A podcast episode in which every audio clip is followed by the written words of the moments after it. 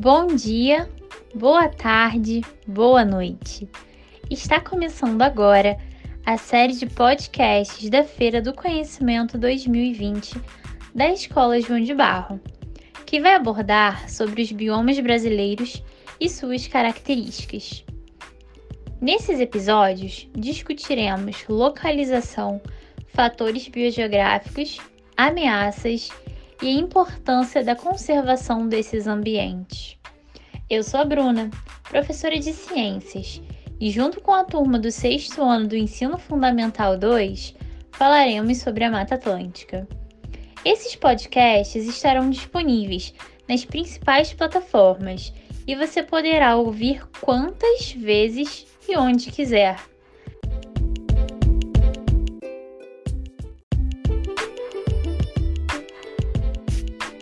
Seja bem-vindo, seja bem-vinda, te convido a vir com a gente.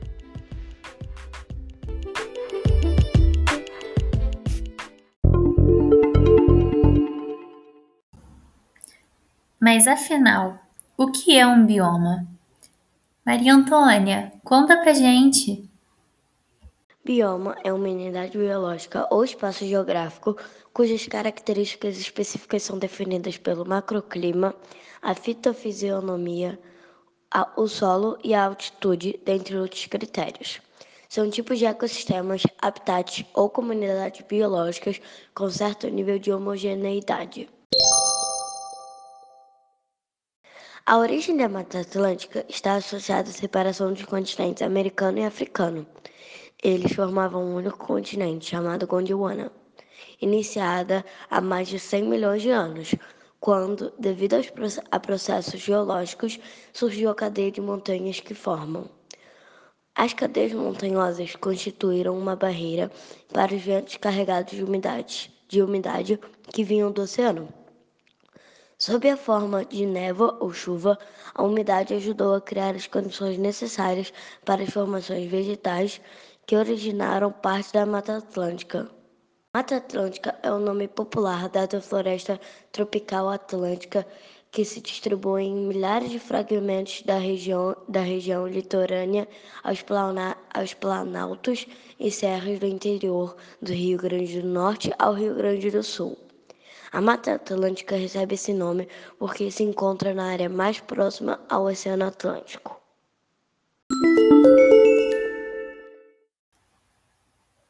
Caio, conta pra gente sobre a localização geográfica desse bioma. A Mata Atlântica abrange 17 estados brasileiros, localizados próximos ao litoral. Entre eles temos Rio de Janeiro, Bahia, São Paulo, Espírito Santo, Ceará, Santa Catarina, Rio Grande do Sul, Paraná, Sergipe, Alagoas, Pernambuco e alguns outros. E é importante ressaltar que 15% do território brasileiro era de Mata Atlântica. Originalmente, o bioma cobria uma área superior a 1,3 milhões de quilômetros quadrados. Era o segundo maior bioma do continente, depois da Amazônia. Hoje restam apenas 7,3% da cobertura florestal original da Mata Atlântica, a quinta área mais ameaçada do planeta. 14.502 hectares já foram desmatados concentrada em cerca de 400 municípios. Historicamente falando, esse é um número que varia entre 200 e 550 municípios, de acordo com os dados de levantamento, que é feito desde 2000, e registramos um aumento de 27,2% no desmatamento. A Mata Atlântica abrange mais de 550 municípios. É importante lembrar que a Mata Atlântica não abrange totalmente os municípios e os estados. Ou seja, ela não os abrange de forma contínua e sim fragmentada. Nós temos pedaços da Mata Atlântica espalhadas pelo Brasil, estendendo-se do litoral para o interior e passando pelas montanhas costeiras, indo até a Bacia do Paraná, no leste Paraguai e na província de Misiones, na Argentina.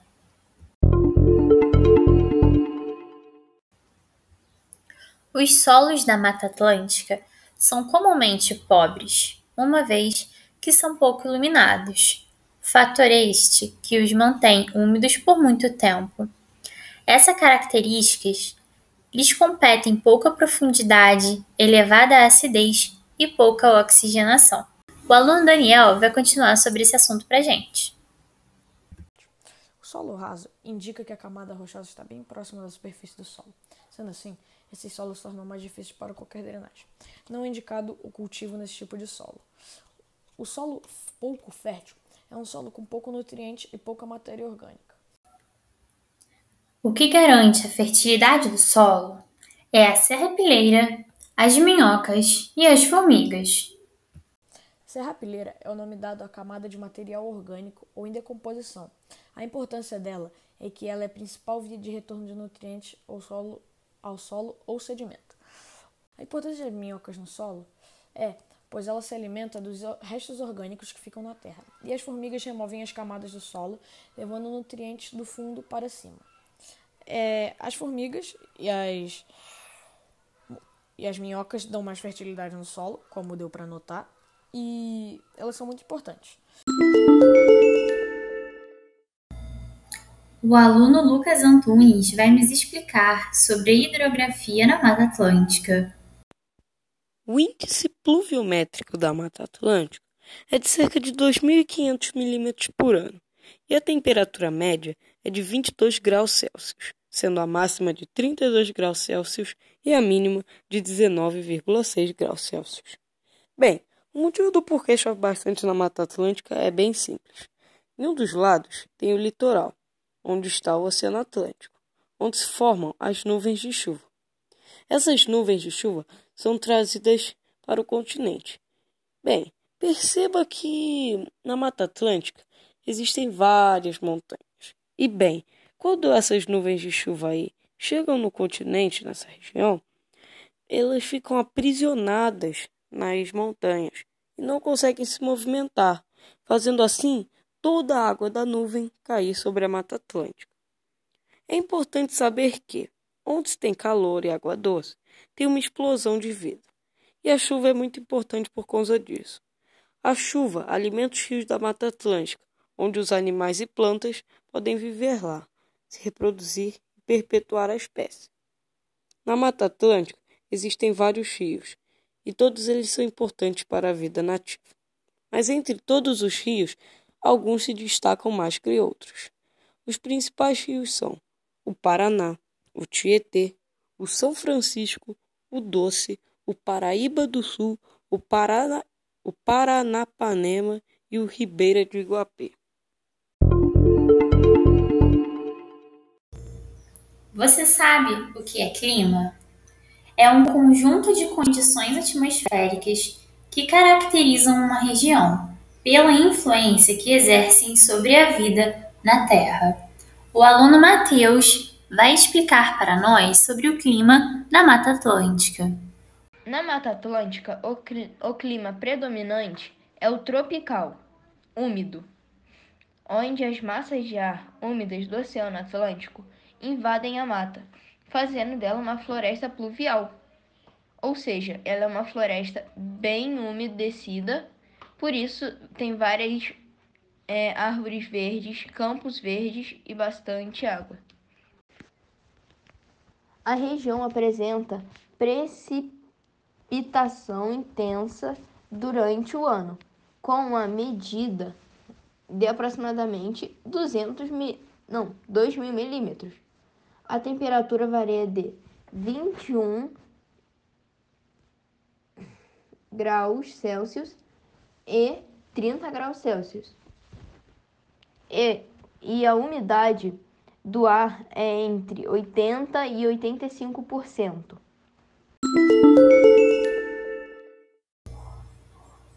O clima é importantíssimo para definir os principais ecossistemas que existem no bioma. O aluno Miguel vai nos contar um pouco sobre esses ecossistemas.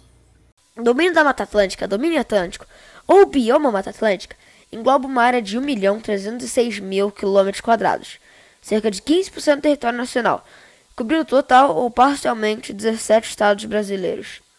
corresponde a um mosaico de ecossistemas florestais e outros ecossistemas associados, restingas, manguezais, etc., que formavam um grande contínuo florestal, desde a época do descobrimento do Brasil.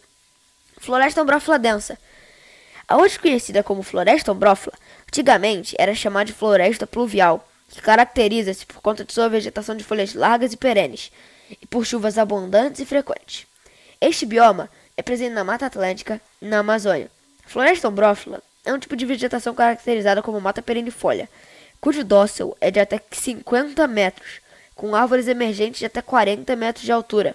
Possui densa vegetação arbustiva, que é composta por samambaias, arborescentes, bromélias e palmeiras. Floresta ombrófila mista.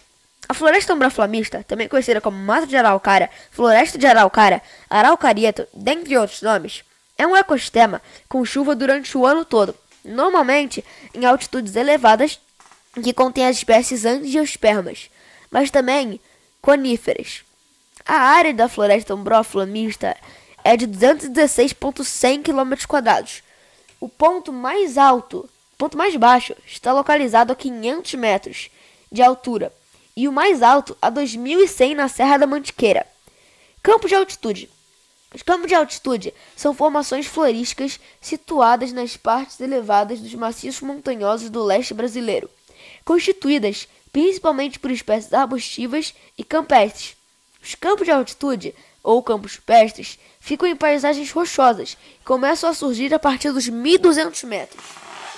Restingas. A restinga é um espaço geográfico formado por depósitos arenosos paralelos à linha da costa, de forma geralmente alongada produzido por processos de sedimentação, onde se encontram diferentes comunidades que recebem a influência marinha, podendo ter cobertura vegetal em mosaico.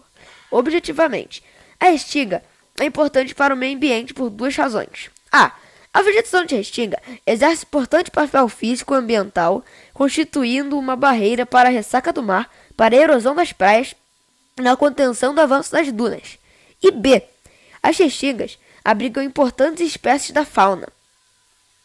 Manguezal é uma zona úmida definida como ecossistema costeiro de transição entre os ambientes terrestres e marinhos, característico de regiões tropicais e subtropicais. Está sujeito aos regimes das marés.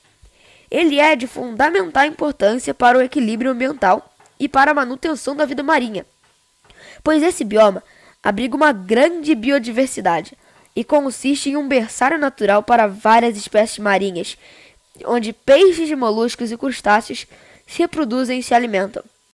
Não confunda o que é manguezal com o que é mangue.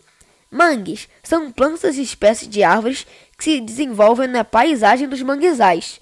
Seu habitat natural, a, veget a vegetação, varia muito, porque é um ambiente comum em muitas regiões diferentes. Desde o seu descobrimento, a cobertura da Mata Atlântica vem se modificando. Thaís, conte para nós sobre esse assunto. A Mata Atlântica e suas modificações. A ecorregião é a mais devastada do país, com apenas 8% de sua cobertura vegetal original preservada. Desde o início da colonização, em 1500, passando por todos os ciclos econômicos da cana-de-açúcar, a industrialização e a urbanização, a história do desenvolvimento do país é também a história da devastação da Mata Atlântica. Apesar de ser uma das regiões ecológicas mais ricas do planeta em termos de biodiversidade, o desmatamento, a exploração madeireira, a agricultura, as obras de infraestrutura e a ocupação inadequada das áreas de preservação permanente, dentre outros fatores, ocasionaram uma perda de quase 92% de sua cobertura vegetal. As 3.429 cidades da Mata Atlântica, incluindo São Paulo, apresentam um dos maiores índices de urbanização do país, com quase 90% da população vivendo em áreas urbanas. habitam os municípios do bioma 72% da população brasileira. Com a chegada do século XX, o Brasil ingressou na era industrial deficiente de recursos energéticos, principalmente de combustíveis fósseis. As intensas chuvas da Mata Atlântica e da sua topografia acidentada, acidentada ofereciam grande potencial hidrelétrico, a qual começou a ser explorada na vara do século. Mas, para esta época, era difícil a implantação e não atendia muitas demandas. Logo, o Brasil continuou a depender, primordialmente, dos recursos vegetais nativos para ter combustível. O principal recurso utilizado pelas indústrias era o carvão, usado na utilização de máquinas a vapor e com a implantação das indústrias siderúrgicas na década de 20, os impactos sobre a reserva de lenha foram muito grandes. As usinas necessitavam 4,5 metros cúbicos para produzir uma tonelada de ferro gusa e chegavam a produzir cerca de 30 mil toneladas por ano. Biodiversidade é uma expressão que provém da união dos termos diversidade e biológica e significa variedade de vida ou variedade de todas as formas de vida existentes em determinado local na Terra, sejam elas macro ou microscópicas. Os alunos João Luiz e Arthur vão falar um pouquinho para a gente sobre a fauna e a flora da Mata Atlântica e a sua biodiversidade. A fauna é um termo coletivo para a vida animal de uma área ou tempo determinado. Segundo estudos, a Mata Atlântica abriga aproximadamente 2.500 espécies endêmicas, que são formadas por 850 espécies de aves, 370 espécies de anfíbios, 200 espécies de répteis, 350 espécies de peixes e mais ou menos 270 espécies de mamíferos.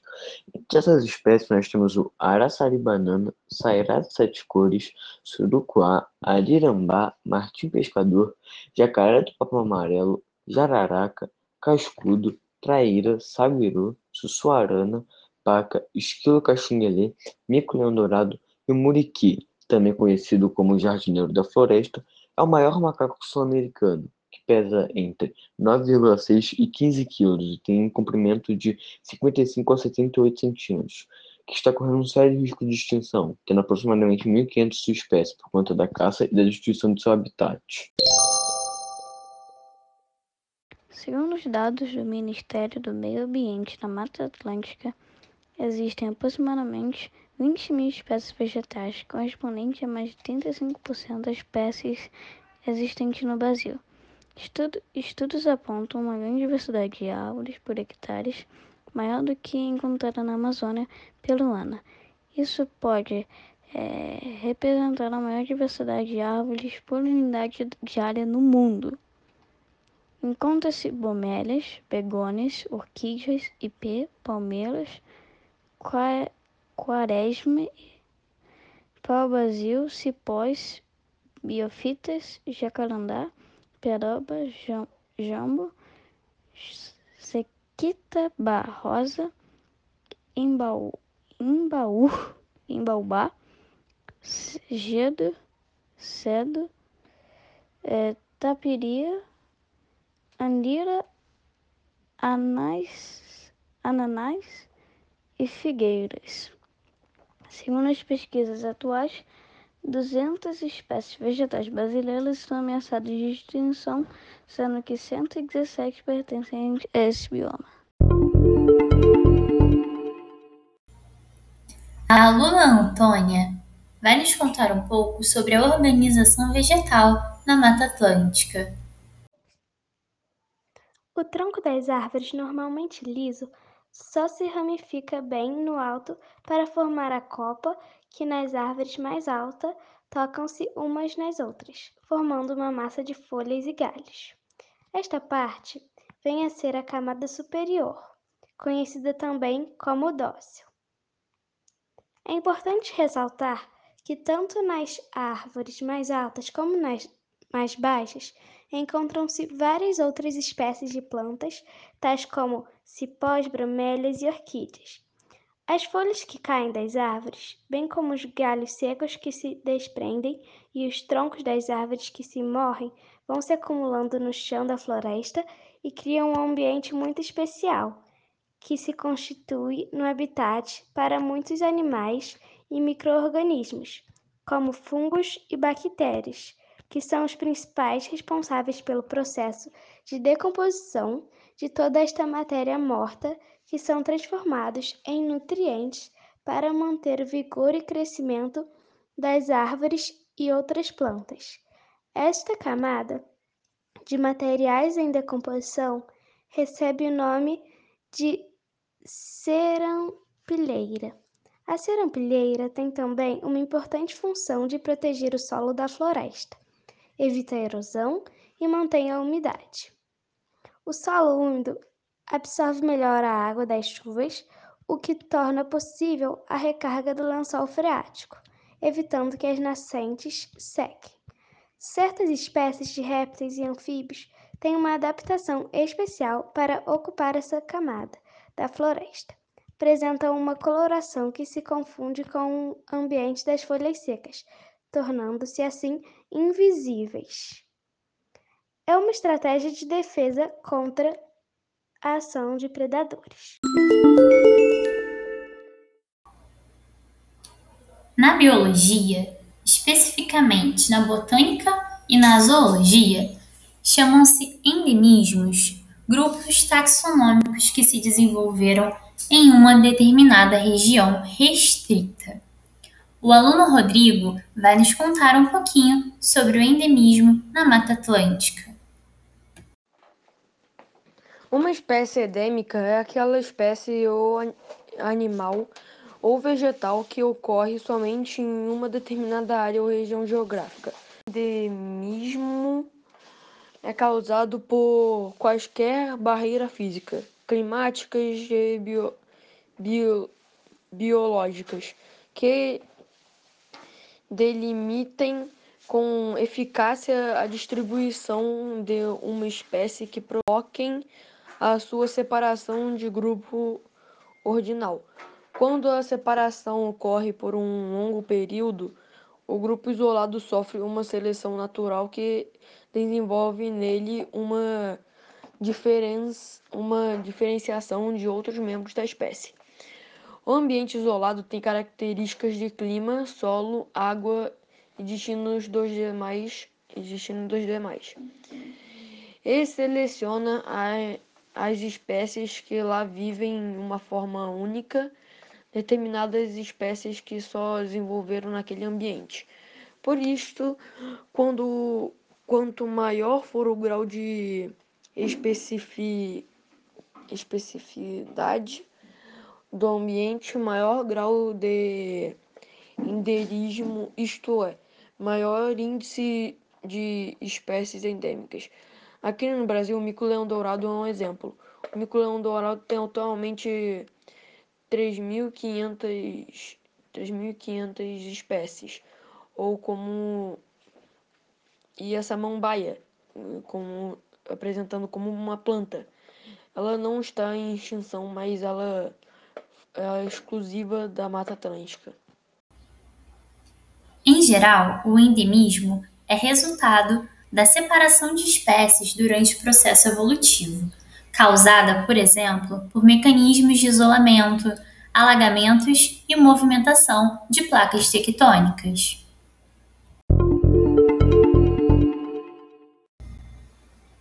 As plantas são ricas em nutrientes e compostos bioativos com efeitos terapêuticos. Dessa forma, a fitoterapia está atrelada ao estudo desses componentes e suas aplicações o aluno Davi irá nos explicar sobre a fitoterapia na Mata Atlântica.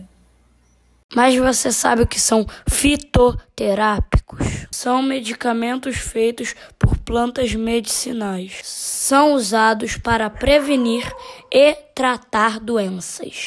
Isso é muito antigo, muito antes de surgir as indústrias de remédios. No Brasil é uma coisa muito comum, tra tradicional e popular. Os curandeiros, os índios, até nossas avós usavam esse tipo de medicina. Na Mata Atlântica tem plantas reconhecidas até, até pelos SUS. Para fins terapêuticos, a pitanga, por exemplo, que todo mundo conhece, pode ser usada para tratar diarreia. A pata de vaca, que é uma folha, ela ajuda na cicatrização, baixar o colesterol e prevenir a diabetes. A goiabeira serve para tratar feridas usando a folha da goiaba. Outro exemplo é a pimenta rosa da planta aroeira, que previne câncer e Alzheimer. Uau! Quantos benefícios a natureza, as plantas nos proporcionam, não é mesmo? Mas precisamos falar de um tema não muito legal. O aluno João Felipe vai falar sobre a extinção. A extinção é o sumiço geral de um organismo. Agora falarei de alguns dos animais que estão em extinção. Eles são jacaré de papo amarelo, tamanduá, bandeira, preguiça de colheira, cervo do Pantanal, mico-leão dourado, mico-leão preto, macaco-aranha, tatu canastra, onça pintada, ararinha azul, lobo-guará. As plantas que estão em extinção são pau-brasil, palmito jussara, pinheiro do Paraná ou aracária. Se a Mata Atlântica é uma das áreas mais ricas em biodiversidade do planeta, infelizmente é também o bioma brasileiro mais devastado e por isso existem muitas espécies em extinção. Uma situação grave acerca das espécies vegetais. São pelo menos 276 espécies em extinção. O mesmo ocorre com os animais. Os números são altos e graves. O aluno Lucas Lima vai apresentar para nós sobre a população tradicional da Mata Atlântica. A Mata Atlântica também abriga grande diversidade cultural, constituída por povos indígenas, como os guaranis e culturas tradicionais não indígenas, como o caiçara, o quilombola, o rocheiro e o caboclo ribeirinho. Apesar do grande patrimônio cultural, o processo de desenvolvimento desenfreado fez com que essas populações ficassem de certa forma marginalizadas e muitas vezes fossem expulsas de seus territórios originários. Essas populações tradicionais têm relação profunda com o ambiente em que vivem, porque deles são extremamente dependentes. A maioria vive da pesca artesanal, da agricultura de subsistência, do artesanato e do extrativismo, como a coleta de caranguejos no mangue, ostras no mar e espécies vegetais, como as plantas medicinais e o corte dos palmitos na floresta. Apesar de eventualmente praticarem ações agressivas ao meio ambiente, possuem em geral um modo de vida baseado no conhecimento que conservam através da tradição que permite muitas vezes uma relação harmoniosa com a natureza. Não por acaso, muitos vivem nas regiões mais preservadas da Mata Atlântica, mas o grande patrimônio cultural dessas populações não garantiu ao longo do tempo a posse de suas terras. Nos últimos anos, porém, as populações tradicionais têm desempenhado um novo papel no cenário sociopolítico, sobretudo na área de conservação ambiental em virtude do conhecimento acumulado sobre a biodiversidade, das práticas de manejo e da defesa de seus modos de vida, há um crescimento do número de projetos de desenvolvimento sustentável executados por essas comunidades. Para complementar as informações do Lucas, a aluna Ana Carolina irá falar sobre a porcentagem da ocupação humana. A Mata Atlântica é o lar de 72% dos brasileiros. Quando descobriram o Brasil, a Mata Atlântica era exuberante e majestosa. Nada nela lembrava florestas europeias, nas quais as plantas são pouco variadas e se distribuem de modo bem comportado. Nos dias de hoje, restam apenas 7,3% da cobertura florestal original da Mata Atlântica, a quinta área mais ameaçada do planeta.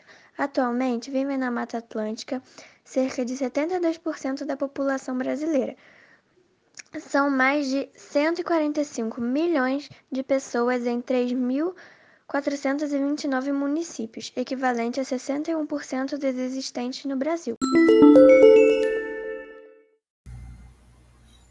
Se pararmos para pensar na grande quantidade de pessoas que existem na Mata Atlântica, já podemos imaginar como que essas pessoas dependem dela. O aluno Pedro Varanda vai nos explicar sobre esse assunto. Como alguns seres humanos, animais e plantas dependem desse bioma. Grande parte da população brasileira vive na Mata Atlântica, uma faixa de 15% do território brasileiro, onde se formam os primeiros aglomerados urbanos, os polos industriais e as principais necrópolis. São aproximadamente 120 milhões de pessoas que moram, trabalham e se divertem em lugares totalmente cobertos pela vegetação. Embora a relação não seja mais tão evidente pela, pela falta de contato com a floresta no dia a dia, essas pessoas ainda dependem dos remanescentes florestais para a preservação dos mananciais, das nascentes que abastecem de água e para a regulação do clima regional, entre muitas outras coisas. Também tem os povos indígenas, como os quilombolas e os ribeirinhos, que dependem diretamente dos recursos da Mata Atlântica, como frutos e matérias-primas para sua própria subsistência. A Mata Atlântica é extremamente importante tanto na economia quanto na ecologia. As formações florestais encontram, encontradas ajudam, por exemplo, na regulação do clima e na proteção do solo. A vegetação preservada protege rios e nascentes, garantindo o abastecimento de água para a população.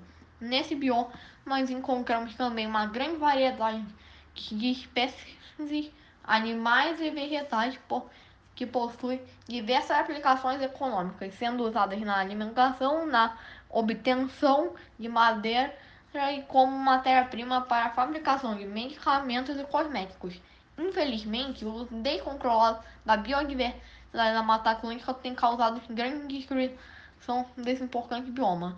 Na Mata Atlântica estão localizadas sete das nove grandes bacias hidrográficas no Brasil, alimentadas pelo rio São Francisco, Paraíba do Sul, Doce, Tietê, Ribeira, Iguapé e Paraná, tendo assim participação na geração de energia como as usinas hidrelétricas.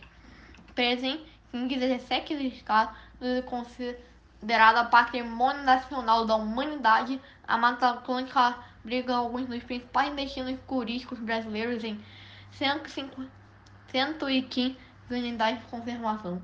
São florestas restringidas e manguezais em 1,3 milhões de quilômetros quadrados de rica biodiversidade de fauna e flora. É nesse território que está, por exemplo, o Parque Nacional da Tijuca, que no ano passado recebeu 3,1 milhões de visitantes, um recorde histórico.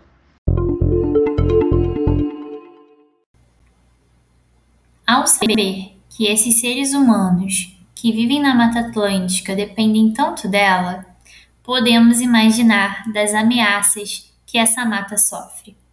Rafael, conta pra gente. Entre as mais devastadoras e alarmantes ameaças para a Mata Atlântica estão o desmatamento, a agropecuária, a expansão urbana desordenada, a exploração predatória de madeiras e diversas espécies vegetais, o excesso de lixo e poluição, entre outros.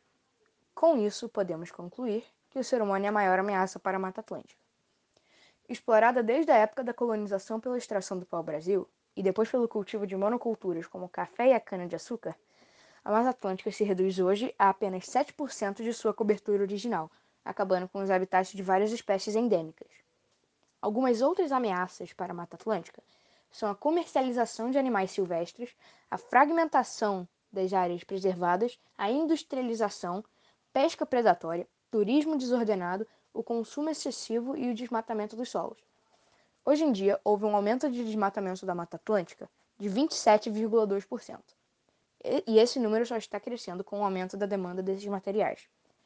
O desabamento de solos na Mata Atlântica acontece devido ao desmatamento de suas florestas, que acabam com sua proteção e o deixam vulnerável ao intemperismo e outras formas de degradação do solo. Uma outra ameaça terrível para a Mata Atlântica é a caça e o tráfico de animais. É importante ressaltar que isso é um crime com alta punição. Tirar os animais de seus lares os impede de fazer seus trabalhos para manter a floresta viva. Lembre-se que todos os animais têm um trabalho para manter um bom ecossistema. Todo esse conjunto de ameaças resultou na destruição de suas florestas, mudando de tal forma a Mata Atlântica que, se compararmos esse bioma com como ele era nos dias atuais, veremos que ele está praticamente irreconhecível. Hoje, a Mata Atlântica é um dos cinco biomas mais ameaçados do mundo. Sabendo dos problemas e da grande exploração desse bioma, a Mata Atlântica é caracterizada como hotspot. Estela, conte pra gente sobre esse assunto. Um hotspot de biodiversidade, ou hotspot ecológico, é uma região biogeográfica que é simultaneamente uma reserva de biodiversidade que pode estar ameaçada de destruição. O motivo e a importância da Mata Atlântica ser um hotspot. A Mata Atlântica é considerada um hotspot mundial, ou seja, uma das áreas mais ricas em biodiversidade e mais ameaçadas do planeta. Foi decretada Reserva da Biosfera pela Unesco e Patrimônio Nacional. Na Constituição Federal de 1988, sua composição original é um mosaico de vegetações definidas como florestas ombróficas densas, aberta e mista, florestas racionais, deciduais e semideciduais, campo de altitude, mangue e restingas.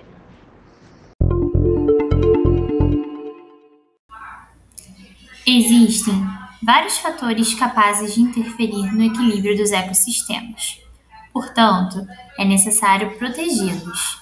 Isso é responsabilidade de toda a sociedade, mas também existem estratégias governamentais voltadas para essa finalidade. Lucas Alcântara vai falar um pouquinho sobre as unidades de conservação. Unidades de conservação são áreas naturais passíveis de proteção por suas características especiais.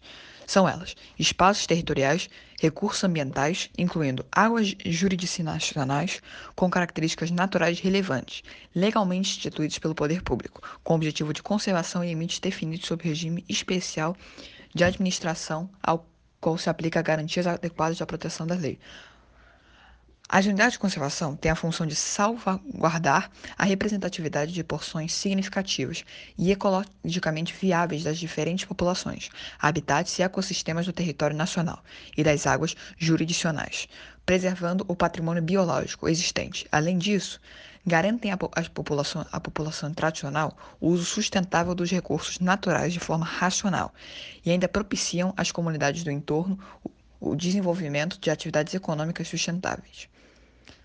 Uma marcha de um de bilhões de anos de evolução culminou num planeta capaz de sustentar vi vida em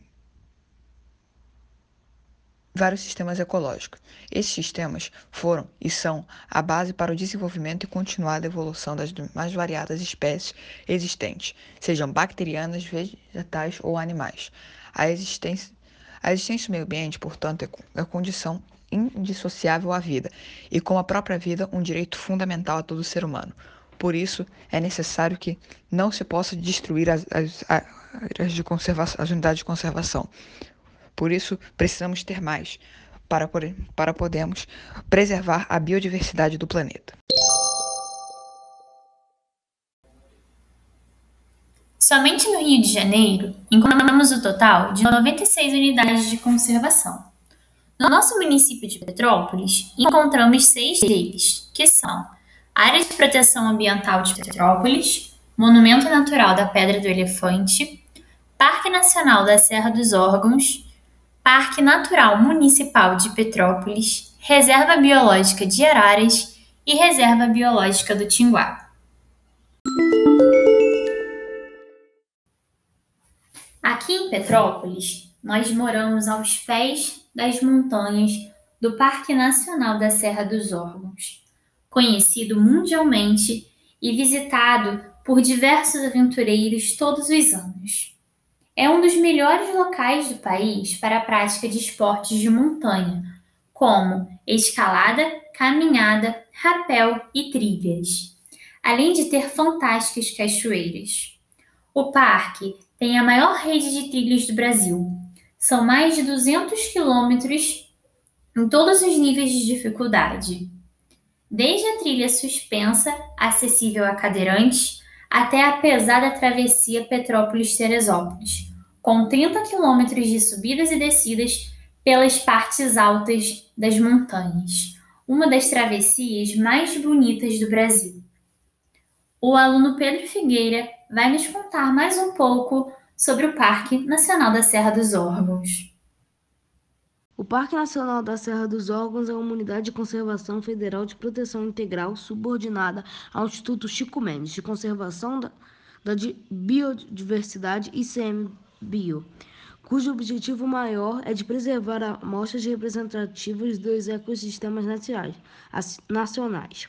Criado em 30 de novembro de 1939, o Parnaso é o terceiro parque mais atingido do país, representando um importante marco na história das unidades de conservação brasileiras. O clima na Serra dos Órgãos é frequentemente frio e úmido. As chuvas concentram-se principalmente no verão e a pluviosidade chega a 3.600 milímetros por ano. As temperaturas mínimas chegam a menos 3 graus Celsius no alto das montanhas, mas costumam ficar entre 15 e 25 no verão e 5 a 20 graus Celsius no inverno. A nossa cidade fica totalmente encoberta pela neblina com frequência. Chamamos de russo. A fauna e a flora da Serra dos Órgãos é bastante diversificada e rica. Na flora, pelo isolamento dos campos de altitude do Parnaso, já foram registradas mais de 60 espécies endêmicas, ou seja, que só existem ali e aqui. Entre muitas espécies protegidas no Parnaso, destacam-se mais de 120 consideradas ameaçadas de extinção e mais de 150 endêmicas da Mata Atlântica.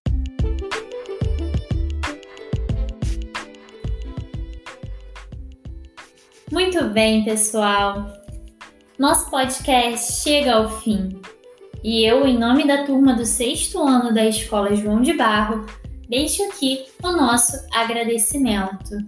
Muito obrigada por escutar, por aprender e compartilhar conosco essa experiência que foi a Feira do Conhecimento Digital. Aproveito para convidar você a escutar sobre os outros biomas nos próximos episódios, aonde será falado sobre o Cerrado, Pantanal, Floresta Amazônica, Pampa e Caatinga. Até logo!